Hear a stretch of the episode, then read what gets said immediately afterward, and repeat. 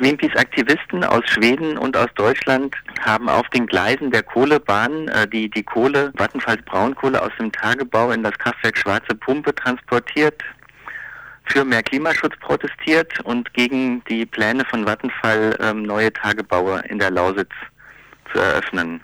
Es geht uns auch darum, dass die Kohlekraftwerke von Vattenfall zu den dreckigsten Kohlekraftwerken in ganz Europa führen, ähm, mit ähm, insbesondere sehr gesundheitsschädlichen Emissionen wie Schwefeldioxid, äh, Stickoxide, Feinstaub und weiteres. Da habe ich gelesen, werden fast 5000 Tonnen Stickoxide emittiert. Man muss sich vorstellen, Stickoxide wird in Kontakt mit Wasser und Luft mehr oder weniger zu Salpetersäure ein extrem ätzendes und lungenschädigendes Gas beziehungsweise eine Säure eben, die nicht sofort, aber langsam zu chronischen Schäden führt, was die Atmungsorgane angeht. Im Grunde genommen, wenn man es überspitzt sagt, so ähnlich wie Giftgas, nur nicht so schnell. Ganz so drastisch würde ich es nicht formulieren, aber es ist in der Tat so, dass die Schadstoffemissionen aus Kohlekraftwerken nachweislich zu einer erhöhten Sterblichkeit führen. Greenpeace hat im Frühjahr eine Studie veröffentlicht, der zufolge die deutschen Kohlekraftwerke jedes Jahr statistisch zum vorzeitigen Tod von 3100 Menschen führen in Deutschland und in Europa. Und allein das Kohlekraftwerk Schwarze Pumpe, bei dem die Aktivisten heute aktiv waren, führt dieser Berechnung zufolge zum vorzeitigen Tod von 110 Menschen. Aus den Kohlekraftwerken kommen zahlreiche giftige Schadstoffe heraus, nicht nur das Stickoxid, wie von Ihnen angesprochen, sondern eben auch Schwefeldioxid, Quecksilber, Arsen, ähm, Kohlenmonoxid, Feinstaub und all das ähm, führt natürlich bei Menschen dann auch zu Atemwegserkrankungen oder Herz-Kreislauf-Erkrankungen. Und das, was ja langfristig dann noch wirkt, ist ja auch die CO2-Bilanz. Es wird ja erheblich Kohlendioxid emittiert, was schon uns Probleme bereiten wird, weil wir haben nun mal einen Klimawandel. Und gerade heute erreicht mich auch die Meldung, es wird vom Temperaturanstieg von bis zu 4 Grad zu Ende des Jahrhunderts gewarnt.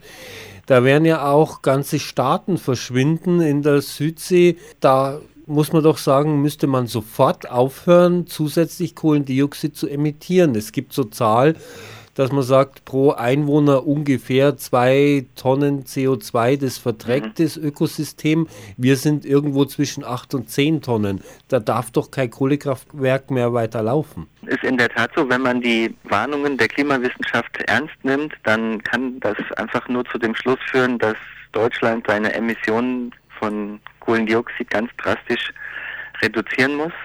Die Braunkohle ist ganz klar der klimaschädlichste von allen Energieträgern. Kein anderer Energieträger führt zu höheren CO2-Emissionen als die Braunkohle. Allein das Kohlekraftwerk Schwarze Pumpe, bei dem die Greenpeace-Aktivisten bis heute Nacht um 2 Uhr aktiv waren, emittiert jedes Jahr 12 Millionen Tonnen ähm, CO2 und die Brandenburger, wo die Kohlekraftwerke hier stehen, die haben sogar jährliche CO2-Emissionen von 30 Tonnen pro Person. Also praktisch unhaltbar, wenn man sieht, was die Erde verträgt.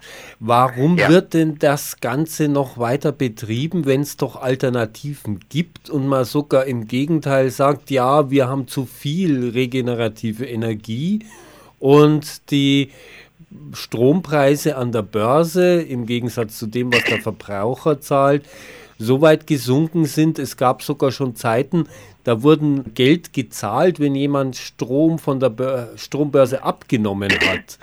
Äh, wie kommt es dazu, dass trotzdem das Kohlekraftwerk weiterläuft? Ja, wir haben zurzeit einen regelrechten Boom bei der Kohleverstromung. Sowohl Steinkohlekraftwerke als auch Braunkohlekraftwerke konnten ihre Stromproduktion in, im vergangenen Jahr ganz stark steigern und das ähm, liegt einfach an dem Politikversagen ähm, in der Klimapolitik. Eigentlich sollte ja der Ausstoß von Kohlendioxid pro Tonne mit einem Preis belegt werden nach dem europäischen Emissionshandel. Da war mal ein Preis von 30 Euro pro Tonne angedacht und dieser Preis ist aber auf ungefähr 3 Euro pro Tonne eingebrochen. Und daher ist es zurzeit einfach sehr, sehr billig für die Energiekonzerne, Braunkohle und auch Steinkohle zu verbrennen und unsere Atmosphäre mit CO2 und anderen Schadstoffen zu belasten.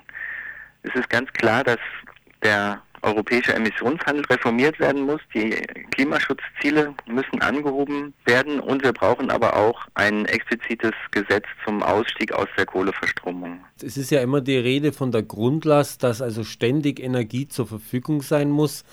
Wie kann die dann gesichert werden? Weil das ist ja eines der Punkte, mit denen begründet wird, dass man solche Kraftwerke am Laufen hält.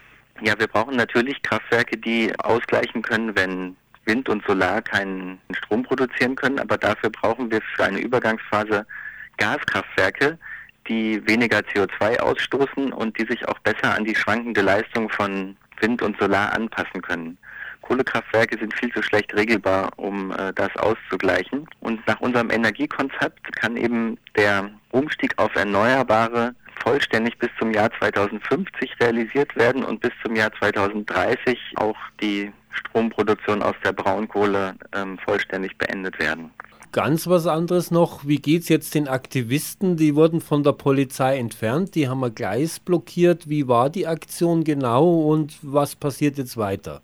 Neun Aktivisten hatten sich ja ab gestern früh an den Gleisen auf der Kohlebahn festgekettet und haben dort über 21 Stunden ausgeharrt.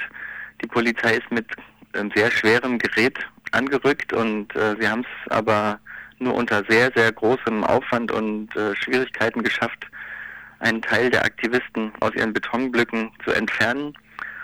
Und heute Nacht um zwei angesichts von Kälte, Wind und Regen haben dann auch die verbliebenen vier Aktivisten dann ähm, freiwillig das Gleis verlassen, nach 21 Stunden ähm, auf den Gleisen der von Vattenfalls Kohlebahn.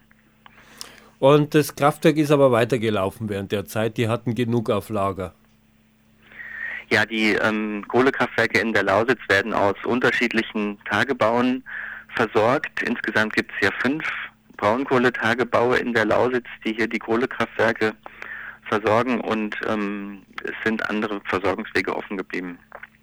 Was sagen eigentlich die Anwohner zu solchen Aktionen und zum Braunkohletagebau überhaupt? Da werden ja ganze Landschaften zur Mondlandschaft umgewandelt. 3000 Menschen sollen ja insgesamt umgesiedelt werden hier in der Lausitz aus zehn Dörfern, die in den kommenden Jahrzehnten dem Braunkohletagebau zum Opfer fallen sollen. Viele Menschen aus diesen Dörfern haben sich solidarisiert mit der Aktion, haben versucht, äh, vorbeizukommen, äh, Glückwünsche ausgerichtet und am gleichen Tag gestern haben auch über 110.000 Menschen Einwendungen gegen den neuen Tagebau Welt zu Süd eingereicht. Es haben noch nie so viele Menschen ähm, zuvor äh, sich gegen einen Plan für neue Braunkohletagebaue gewandt. Und das ist für uns ein ganz klares Zeichen, dass äh, diese Pläne von Vattenfall für neue Tagebaue ähm, jetzt sofort beendet werden müssen. Nachdem wir hier in Bayern jetzt einen neuen König haben, im Bund wird ja jetzt erst gewählt, aber es ist ja absehbar, dass wir dann eine Kaiserin haben. Wie sieht denn die Energiepolitik oder die Möglichkeiten von Greenpeace und von Bürgern aus, da tatsächlich zu versuchen, eine möglichst schnelle, gute Energiewende hinzukriegen, dass solche Kraftwerke dann nimmer weiterlaufen? Ja, ganz zentral ist zunächst mal, dass ähm, auch nach der Wahl das Erneuerbare Energiengesetz nicht zerschnitten, nicht zerstört äh, wird. Ähm, es gibt ja ein regelrechtes Tro Trommelfeuer auf die Förderung erneuerbarer Energien, die angeblich alleine für die Steigerung beim Strompreis äh, verantwortlich sein sollen, was nachweislich nicht der Fall ist. Erneuerbare Energien machen uns langfristig unabhängig von teuren Importen von fossilen Energien und tragen auch heute schon zur Senkung des Börsenstrompreises bei. Also zentral ist nach der Wahl, dass äh, dieses erfolgreiche Erneuerbare Energiengesetz nicht abgeschafft wird und natürlich, dass die neue Regierung auch diesen Boom bei der Kohleverstromung anpackt und Maßnahmen gegen neue Kohlekraftwerke, neue Braunkohletagebaue und diesen Kohleboom beschließt. Wichtig ist vielleicht noch, dass das äh, eine internationale Aktion war. Es waren schwedische Aktivisten extra angereist, um sich äh, hier am Protest gegen Vattenfalls Kohle zu beteiligen. Vattenfall ist ja ein schwedischer Staatskonzern und das ist, glaube ich, auch ein wichtiger Aspekt, dass ähm, man die Menschen in Schweden immer mehr darauf aufmerksam machen, was für ein dreckiges Geschäft Vattenfall eigentlich hier in Deutschland betreibt und Ähm, wir werden in Zukunft alles dran setzen, äh, das auch in Schweden immer stärker publik zu machen und äh, international unsere Arbeit auszurichten.